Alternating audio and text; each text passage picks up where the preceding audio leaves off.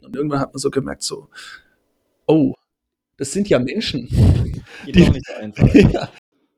Und was es damit auf sich hat, das verraten wir Ihnen gleich. Erst einmal begrüße ich Sie recht herzlich zum zweiten Teil unseres Gesprächs mit Professor Dr. Matthias Sohn, tätig hier am Lehrstuhl für Betriebswirtschaftslehre und insbesondere Controlling an der Viadrina. Und wir sprechen diesmal über seine Forschung zu Persönlichkeitseigenschaften, nachdem wir im ersten Teil des Interviews Controlling-Instrumente besprochen hatten an sich, was Controlling ist und seine Forschung dazu. Diesmal also soll es um Menschen gehen und deren Eigenschaften. Und wenn Mitarbeiterinnen und Mitarbeiter in ihrem Unternehmen nicht genau das tun, was sie wollen, dann kann ein tiefergehendes Verständnis von den Eigenschaften, von den Persönlichkeitseigenschaften wirklich Sinn machen. Und deswegen freue ich mich, dass wir die Forschungsergebnisse von Matthias jetzt besprechen können und Ihnen präsentieren. Ich wünsche ganz viele erkenntnisreiche neue Informationen. Viel Spaß. In den 80er, 90er Jahren war bei Controlling-Forschung, ne, das war noch ganz anders. Da hat man noch äh, das klassische Modell gehabt, Homo economicus, irgendwie so alle Menschen sind mehr oder weniger gleich. Ähm, und dann baue ich da meine Anreizsysteme und dann müssen die sich so und so verhalten. Und irgendwann hat man so gemerkt, so, oh, das sind ja Menschen. Geht die, doch nicht so einfach. Ja, die, die, sind ja gar nicht wie Roboter. Die haben ja alle gar nicht die gleichen Eigenschaften, Motivationen und und dann hat man angefangen, ja, zu gucken, ähm, gibt es da eben Persönlichkeitseigenschaften, die eine Rolle spielen. Und ich äh, beschäftige mich eben sehr intensiv mit dem, mit dem Thema Narzissmus. Und äh, ich meine, die natürliche Frage ist, warum eigentlich Narzissmus? Ähm, warum Narzissmus? Weil es gibt eigentlich zwei Gründe dafür. Einmal kommt Narzissmus bei Managern ähm, häufiger oder häufiger vor als ähm, in der allgemeinen Bevölkerung. Oder sagen wir es so, also ich beschäftige mich ja mit subklinischem Narzissmus, also nicht um narzisstische Persönlichkeitsstörung, sondern einfach um die Persönlichkeitseigenschaft Narzissmus, auf der wir irgendwo sind, ja, die normal verteilt in einer Bevölkerung ist. Und es gibt welche, die sind ein bisschen weniger narzisstisch und andere sind ein bisschen mehr narzisstisch. Und wir sehen sozusagen, der Level des Narzissmus bei Top-Managern ist signifikant höher als in der allgemeinen Bevölkerung. Also es ist sozusagen eine, eine Persönlichkeitseigenschaft, ähm, der man häufiger begegnet ja, in Unternehmen. Also das ist mal der eine Grund. Und der andere Grund ist, ähm, weil es eine besonders spannende Persönlichkeitseigenschaft ist, weil sie sehr, sehr vielschichtig ist. Ja? Also sie ist sehr komplex. Ähm, aber bevor ich sage, was Narzissmus ist, ich drehe jetzt mal einfach mal den Spieß um. Ähm, und weil jeder hat ja so eine Grundidee, ne, was Narzissmus ist. Wir kennen ja die Beispiele aus Politik und aus Gesellschaft und so. Ne? Ähm, frage ich dich einfach mal so als Nicht-Narzissmus-Experten. Du hast, wie, wie würdest du Narzissmus definieren? Oder was, was macht für dich einen narzisstischen Menschen aus? Also, wenn ich an Narzissmus denke, ohne die Definition zu kennen, ähm, dann habe ich, wenn ich ehrlich bin, einen Mann vor Augen und ähm, okay. die Eigenschaft, dass man sich selber gern im Spiegel ansieht, ähm, mhm. selbstbezogen, mhm. wenig empathisch oder Rücksichtnahme auf andere Menschen, sondern wirklich den Fokus, ähm, ich bin jetzt, ich bin extrem wichtig, alle anderen sind mir relativ egal und äh, ich tue alles, um meinen Vorteil irgendwie zu maximieren und äh, mein ganzes Umfeld muss sich dem anpassen. Das verbinde ich damit. Mhm. Ob das äh, in die richtige Richtung geht, hoffe ich, kannst du mir sagen. Aber das wäre so das. Also äh, ohne jetzt diese, diese Gender-Debatte aufzumachen, ähm, es gibt natürlich das wollte ich auch nicht.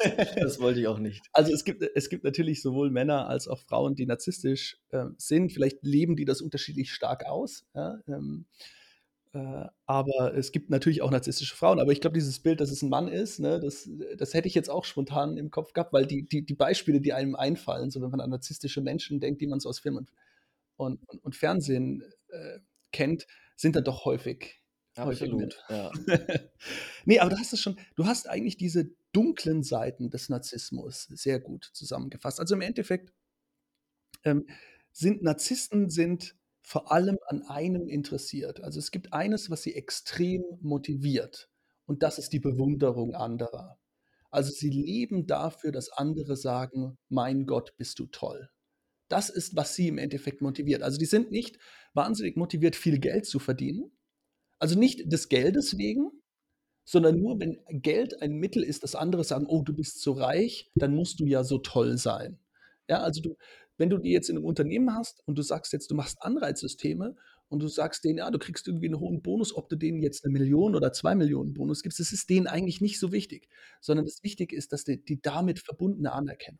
Also, die leben dafür die finden sich oft also, der vor allem der grandiose Narzisst, der findet sich halt auch oft selbst total toll, wie du sagst, guckt sich gerne im Spiegel an, der schaut, dass er auch gut aussieht, immer perfekt gekleidet, ähm und er möchte, dass andere das eben auch so empfinden, ja? Und er er er möchte seine eigene Grandiosität sozusagen von anderen gese dass dass diese Grandiosität gesehen wird von anderen. Und deswegen, wie du wie du sagst, sind sie eben wenig empathisch. Sie sie nutzen andere auch strategisch aus, um besser dazustehen, ja? Ähm, sie zeigen wenig Mitgefühl für andere. Und deswegen, ähm, ja, ist es auch für zum Beispiel für für für Langzeitbeziehungen, ähm, für Ehen zum Beispiel ist es ist es sehr nachteilig, wenn einer Narzisst ist und der andere ist eben kein Narzisst, ähm, weil das einfach nicht so angenehm ist, ähm, wenn wenn der Ehepartner oder die Ehepartnerin nur an sich selbst denkt und und sich selbst nur toll findet und möchte, dass der Ehepartner immer sagt: „Du bist so toll.“ Und so ist es 'n bisschen auch in der im im Unternehmen, ja? Wenn ich 'n narzisstischen Chef habe, dann ist es einfach nicht so das fühlt sich nicht so wahnsinnig gut an, weil er eben kein Mitgefühl hat er oder sie, ähm, kein Mitgefühl hat für meine Probleme, das nicht erkennt und immer möchte, dass ich sage: „Mann Mensch, du bist so toll. Danke, dass ich für dich arbeiten darf“ und so. Ja, ähm, das das ist so, ich meine, die natürliche Frage, die sich jetzt stellt: „Warum gibt es dann so viele Narzissten im Berufsleben?“ Ja, also, wenn keiner für die arbeiten mag, wenn äh, wenn die wenn die diese vielen negativen Seiten haben. Und das ist halt eben das Spannende am Narzissmus, dass die halt auch wahnsinnig viele positive Seiten haben. Also, es gibt die sogenannten Dark and Bright Sides of Narcissism. Und diese, ähm, hellen Seiten, die sind eben sehr, sehr adaptiv und sehr gut für Manager. Also, wenn man sich den klassischen Narzissten vorstellt, dann ist der eben oft auch ein charis eine charismatische Person, ja? Also, ich möchte jetzt hier keine Namen nennen, aber wenn man sich diese Politiker anschaut, die man vielleicht auch in den letzten Jahren sehr häufig gesehen haben, die können es eben auch schaffen ähm, die haben Charisma, die haben Ausstrahlung, die sind selbst überzeugt, ja? Also, die können vor Hunderten Leuten frei sprechen, die sind, äh, frei von davon, Angst zu haben, frei davon, irgendwie, äh, Minderwertigkeitsgefühle zu bekommen, sondern die stellen sich dahin, die sind, äh, charismatisch, ähm, die können Leute da von sich und von ihren Ideen überzeugen, ja? Und das ist natürlich 'ne Eigenschaft, die als Manager toll ist. Also, ein ein Beispiel, das ich jetzt hier schon mal nennen wollen würde, weil, ähm, die Person sehr häufig genau als das beschrieben wurde, war Steve Jobs, ja? Also, Steve Jobs hat es einfach geschafft, Investoren, Kunden, ähm, von seinen Ideen zu überzeugen, ja? Weil er einfach ein unglaublich charismatischer eine unglaublich charismatische Person war. Und und Apple wäre heute heutzutage nicht das, wenn nicht so ein innovativer, charismatischer ja, hart formuliert Narzisst, ja. ja, ähm, äh, diesen diesen Konzern so geprägt hätte. Also, das heißt, es gibt diese diese hellen und dunklen Seiten von Narzissmus. Und das heißt eben, dass es auch für Unternehmen durchaus gut sein kann, vor allem zum Beispiel in der Anfangsphase, ja, wenn ich wenn ich Investoren überzeugen muss, ne, so so so junge Unternehmen oder wenn ich, äh ja, wenn ich we wenn ich wenn ich so diese Follower brauche, ja, in in wie auch immer man dann Follower definiert, als Mitarbeiter, als Kunden, als als, äh als Investoren ist es ist es toll, wenn ich so 'n Narzisst habe, der sich da hinstellt und und so selbstüberzeugt und charismatisch die Leute einfängt, wie der wie der Rattenfänger von Hameln, ja? Ähm, das ist da das ist was Tolles. Aber jetzt stellt sich die große Frage aus 'ner Controlling-Seite, also, für mich jetzt auch in meiner Forschung: Was hat es denn für Implikationen dann auf die Effektivität von von Controlling-Instrumenten, ja? Ähm, weil im allerbesten Falle kann ich ja Kon äh, Steuerungs oder Kontrollinstrumente so implementieren, dass sich diese negativen Seiten reduzieren, ohne dass ich diese diese positiven Seiten da dadurch vernichte, ja? Also, es wäre am schönsten, wenn ich's wenn ich wenn ich die so steuern kann, dass sie ihre ihre ihre ihren ihr Charisma nicht verlieren, ihre ihre Ausstrahlung nicht verlieren, aber vielleicht dieses ja, dieses vor allem im interpersonellen Kontext, ja, dieses die die, diese Seiten etwas reduziere, ja, diese negativen Seiten etwas reduziere. Ähm, und da beschäftige ich mich in meiner Forschung mit und da habe ich jetzt ähm, mehrere äh, Forschungsprojekte, vor allem eins mit Miriam Maske und Bernhard Hirsch, ähm, wo wir uns mit der Frage auseinandersetzen, wie eben, wie Kontrollinstrumente oder wo wir uns mit der Frage auseinandersetzen, wie effektiv Steuerungsinstrumente, Controllinginstrumente sind in Abhängigkeit des Narzissmus, des Managers oder auch des Mitarbeiters. Ja. Und äh, vielleicht kann ich mal aus einem dieser Projekte ein bisschen was erzählen. Das ist ein, ein Projekt, was wir erst letztes Jahr gestartet haben, auch eine, eine experimentelle Studie. Und da haben wir uns die Wirksamkeit eines ganz, ganz, ganz klassischen Controlling-Instruments angeschaut. Also äh, ich habe es schon gesagt, ne, Results Controls. Ähm, Im Controlling beschäftigt man sich sehr häufig mit dem Thema Performance. Ja, also was ist gute Performance? Ich will gute Performance messen und ich möchte meine Mitarbeiterinnen und Mitarbeiter, meine Manager ähm, auch incentivieren, zum Beispiel, wenn sie einen, äh, wenn sie gut performen. Einfach, ja. Und ähm, Jetzt kann man Performance ja messen, klassischerweise. Ich habe ja gesagt, Unternehmenssteuerung auf Basis von Informationen aus dem internen und externen Rechnungswesen. Also ich kann natürlich mir Informationen aus dem Rechnungswesen besorgen. Also ich kann sagen, okay, wenn jetzt äh, ein Manager leitet eine Business Unit und diese Business Unit hat äh, Umsätze gesteigert, hat Gewinn gesteigert und so weiter, ne, dann kann ich mir angucken, hat diese Person, hat der Manager oder die Managerin gut performt.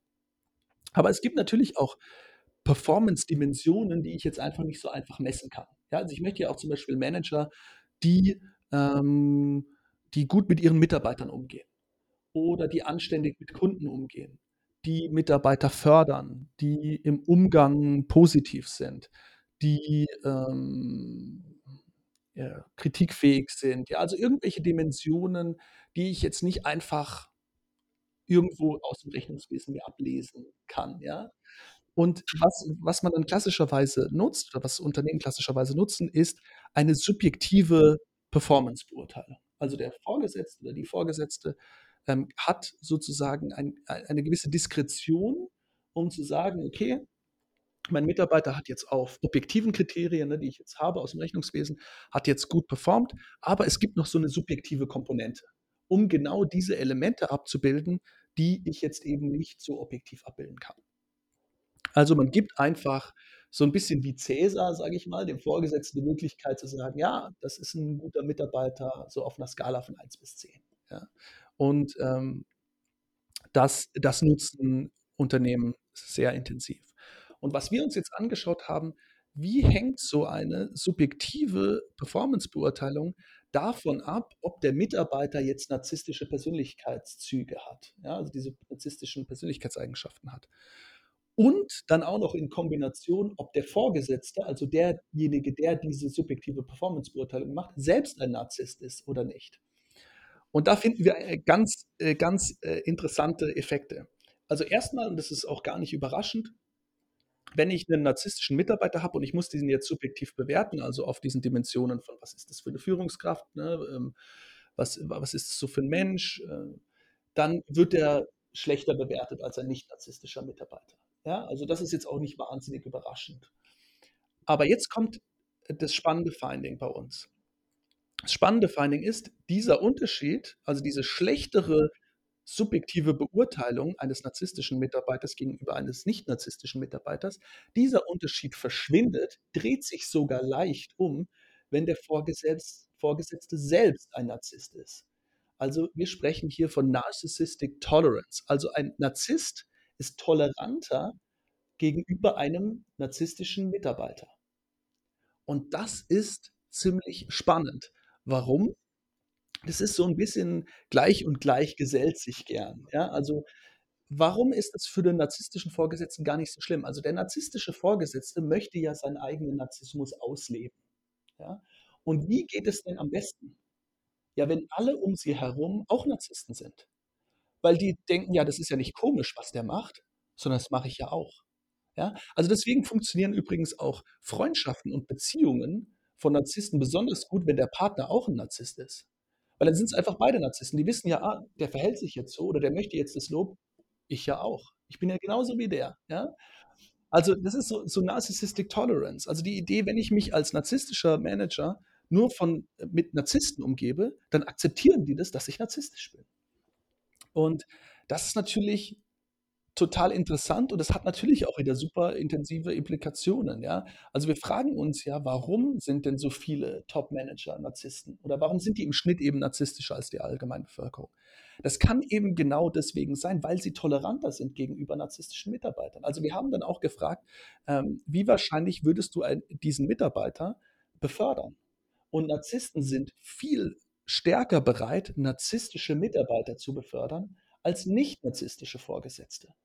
Und das kann natürlich auch, also dieses, dieses Controlling-Instrument, äh, subjektive Performance-Beurteilung, kann also auch ein Grund sein, warum wir sozusagen eine recht ne, homogen narzisstische äh, äh, Manager äh, haben in Unternehmen. Also ne, die Effekte sind jetzt nicht riesig. Also es, man braucht jetzt nicht, wenn man jetzt diesen Podcast denkt, so, äh, in, in, den, in den Vorstandsetagen, das sind alles nur super narzisstische Persönlichkeiten. Also ne, die sind statistisch signifikant stärker, zeigen sie narzisstische äh, Ausprägungen, aber das ist natürlich auf einem relativ geringen Niveau. Ja, also das sind die Effekte sind jetzt nicht dramatisch, aber sie sind eben messbar. Und eben diese Idee von subjektiver Performance-Beurteilung, dieses Controlling-Instrument, kann zumindest teilweise erklären, warum das eben so ist. Ja, warum diese, warum es eben möglich ist, trotz dieser negativen Seiten des Narzissmus in einem Unternehmen aufzusteigen. Ja? Weil wir diese Narcissistic Tolerance haben, weil die eben toleranter sind gegenüber anderen, die diese narzisstischen Ausprägungen haben. Und das, ähm, ja, das ist, das ist tatsächlich eben für, für Unternehmen relevant. Jetzt kann ich natürlich nicht sagen, ähm, liebe Unternehmen, ihr müsst alle möglichen Persönlichkeitseigenschaften abtesten, bevor ihr irgendwelche Leute befördern könnt. Aber man muss sich natürlich schon äh, auseinandersetzen mit der Frage, oder man muss sich zumindest bewusst sein, ist, wenn ich etwas implementiere, wenn ich ein Steuerungsinstrument implementiere, also wenn ich jetzt zum Beispiel sage, okay, ich erlaube meinen Managern subjektiv, zumindest teilweise subjektiv ihre Mitarbeiter zu bewerten, ja, ich möchte ihnen diese Diskretion lassen, dann muss ich mir einfach bewusst sein, dass diese Entscheidung ein, ein Bias haben kann. Ja? Also die kann einfach verzerrt sein. Und diese Verzerrung kann dadurch entstehen, dass eben meine Manager bestimmte Persönlichkeitseigenschaften haben. Das muss mir als Unternehmen bewusst sein. Es gibt einfach nicht diese einfache Lösung zu sagen, wir machen das jetzt so, ne, wir, wir, implementieren jetzt dieses eine Instrument und das passt schon, sondern es hängt, ob das dann passt, hängt dann zumindest teilweise davon ab, ähm, wer das durchführt und wen ähm, dieses, dieses Instrument dann tatsächlich betrifft. Also ich könnte dann Eine Idee. Ich könnte Ja, dann ein komplettes Unternehmen nur aus Narzissten zusammenbauen und die würden sich alle super verstehen. Das wäre so eine Strategie, ob das jetzt sinnvoll wäre oder nicht. Aber ne, ganz praktisch heißt das ja für mich, äh, du kannst mich gerne berichtigen, ich muss aufpassen, wer zum Beispiel die Personalentscheidungen trifft. Ähm, wenn ich weiß, die Person hat narzisstische Tendenzen, die ausgeprägter sind, dass die Wahrscheinlichkeit damit steigt, dass dann auch dadurch neue Mitarbeiter und Mitarbeiterinnen auch diese Ausprägung haben, weil die sich wahrscheinlich besser verstehen. Ist es dann die Schlussfolgerung, die ich daraus ziehen kann? Ja, also im Grunde genommen, es ist jetzt vielleicht sehr spezifisch, aber ich würde sagen, man muss immer aufpassen, äh, wo man welche Leute hinsetzt. Ähm, ich würde ein anderes Beispiel geben. Also Narzissten sind auch häufig, also die nehmen es mit der Moral und der Ethik nicht so ganz genau. Ja? Ähm, und es gibt natürlich Positionen im Unternehmen, wo du äh, sehr viel gechallenged wirst. Ja, also wo du viele Angebote bekommst. Ähm, äh, klassischerweise ein Einkäufer. Ja? Also ich glaube, niemand wird häufiger äh, bestochen als irgendwelche Einkäufer von Großunternehmen. Ja, da kommt immer wieder jemand und sagt, ach ja, weißt du, ne, und hier. Äh, und da würde, würde, würde es schon Sinn machen, dass man als in diesem Bereich eben Leute hat, die auch Persönlichkeitseigenschaften mitbringen, die es weniger wahrscheinlich machen, dass sie Bestechungen annehmen. Ja, also da, da mache ich übrigens auch Forschung in diesem Bereich. Also es gibt, äh, ich gucke mir auch pers äh, positive Persönlichkeitseigenschaften an. Also ich gucke mir nicht nur Narzissmus an, sondern ich gucke mir auch zum Beispiel geschützte Werte an. Also wir sprechen von Protected Values. Äh, also äh, es gibt bestimmte Persönlichkeitseigenschaften, die reduzieren die Wahrscheinlichkeit, zum Beispiel, dass jemand äh, betrügt oder eine Bestechung annimmt. Ja? Ähm, und im Endeffekt muss ich mir einfach nur äh, äh, als Unternehmen bewusst sein, wenn ich jetzt jemanden in einer Position habe, dann hat er Diskretion, er oder sie Diskretion, ja, und er wird gechallenged, ja. Also so ein Trader bei einer Bank, der wird halt gechallenged, ja, wenn ich da, äh, da gibt es Situationen, in denen man gamblen kann, da gibt es Situationen, in denen man eben vielleicht mal nicht den Standardweg gehen kann, um schnell Resultate zu erreichen. Und dann muss ich mir einfach bewusst sein, wenn ich da jemanden habe, der eben bestimmte Persönlichkeitseigenschaften hat, dann ist, dann hat das einen Einfluss auf die Wahrscheinlichkeit, ob er solche Wege, er oder sie solche Wege geht oder eben nicht. Ähm, es ist natürlich keine, es ist keine wahnsinnig befriedigende Antwort in dem Sinne, dass ich jetzt sagen kann, ähm, bestimmte Kontrollinstrumente, bestimmte Controlling-Instrumente sind jetzt gut und schlecht weniger anfällig für diese ähm, individuellen Persönlichkeitseigenschaften. Ähm, aber die Welt oder so ein Unternehmen ist halt komplex. Also deswegen am Ende ist es auch wieder so eine Mischung aus, ich sag mal, eine Idee von Kultur, ja, also wie kann ich auch sicherstellen, dass ich diese gegenseitige Steuerung habe von Mitarbeitern? Also es muss ja nicht, also selbst wenn zum Beispiel der Vorgesetzte jetzt ein, ein Narzisst ist, der wenig ähm, moralische Werte mit sich bringt, aber das Team drumherum oder Kollegen es eben sind und ich habe zum Beispiel ein, ein, eine, eine Möglichkeit von Whistleblowing, ja, auch ein Kontrollinstrument, ja, ähm, ein Controlling-Instrument, habe ich eine, eine Whistleblowing-Möglichkeit ja, dann habe ich, hab ich wieder eine andere Möglichkeit, um dieses Verhalten zu beeinflussen, ja, indirekt zu beeinflussen. Ähm, aber also, ja, ich, äh, es, ist ein, es ist ein spannendes Feld und es ist auch ein Feld, was momentan extrem am Wachsen ist, sage ich mal. Also wir wissen noch extrem wenig in diesem Bereich, ähm, aber wir wissen, äh, dass es halt wichtig ist, sich diese Heterogenität der Leute, die ich eigentlich beeinflussen möchte, anzuschauen. Und hier haben wir gefragt, ob Matthias offen für gemeinsame Projekte mit KMU ist. Ja, absolut.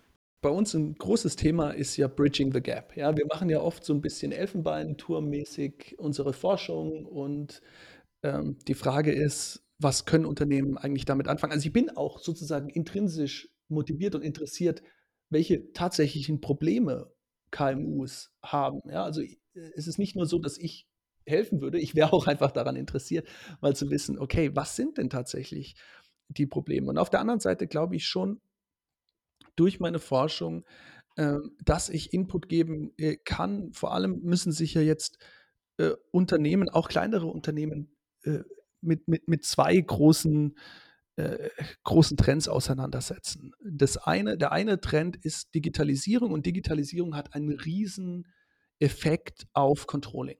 Also warum? Äh, ich gebe dir das Beispiel jetzt äh, Covid. Äh, während des Lockdowns waren die Leute zu Hause, haben von zu Hause gearbeitet. Ähm, auf einmal äh, diese klassischen Action Controls, die sind nicht so gut durchsetzbar wenn die Leute zu Hause arbeiten. Ne? Also ich kann nicht mehr so, ich weiß nicht mehr genau so, was die jetzt vor Ort machen. Ne? Ich kann jetzt nicht mehr genau sagen, hm, okay, sind jetzt wirklich von neun bis fünf äh, an, an ihrem ähm, an ihrem Arbeitsplatz, ja, nehmen die wirklich immer das Telefon ab und so weiter. Also diese äh, Fragestellung, wie sich, wie sich neue Arbeitsformen, wie sich Digitalisierung auswirkt auf, auf Controlling-Instrumente, ist total relevant. Und ich glaube, für KMUs spannend und das wäre auch was, wo auf alle Fälle äh, ein gemeinsamer Weg möglich wäre. Und ähm, der, ich glaube, das andere große Thema ist, dass die Fragen von Compliance, Unternehmensethik, die vor allem jetzt im Zuge auch der Skandale, die wir mitbekommen haben, die letzten 15 Jahre, seit eigentlich ähm, der Finanzkrise in Europa vorher schon mit Enron und Co. in den USA, dass mittlerweile eigentlich das nicht nur große Unternehmen betrifft, ja, sondern dass, es, dass diese Fragen von Compliance und Unternehmensethik eigentlich alle Organisationen betrifft. Ja. Ähm, äh, das, das geht runter bis eben zum kleinen Handwerksbetrieb um die Ecke, die, die sich mit der Frage auseinandersetzen müssen, ja, ähm, äh, was mache ich eigentlich? Was sind meine Stakeholder? Ähm, äh, was sind äh, potenzielle äh, Stolperfallen in Bezug jetzt auf, auf, auf Compliance? Was ist bei mir Non-Compliant Behavior? Ähm, was kann da passieren? Was sind, äh, was sind Risiken in diesem Bereich? Und da ergeben sich, glaube ich, extrem äh, viele Schnittmengen, die man, die ich gerne auch mit gemeinsam mit Unternehmen äh, bearbeite. Habe ich auch schon gemacht in der Vergangenheit und mache ich gerne auch weiter. Also bin da immer für Input offen. Und in diesem Sinne freuen wir uns auf gemeinsame Projekte und sind gern für Sie da. Vielen Dank fürs Zuhören und bis zur nächsten Folge. Tschüss.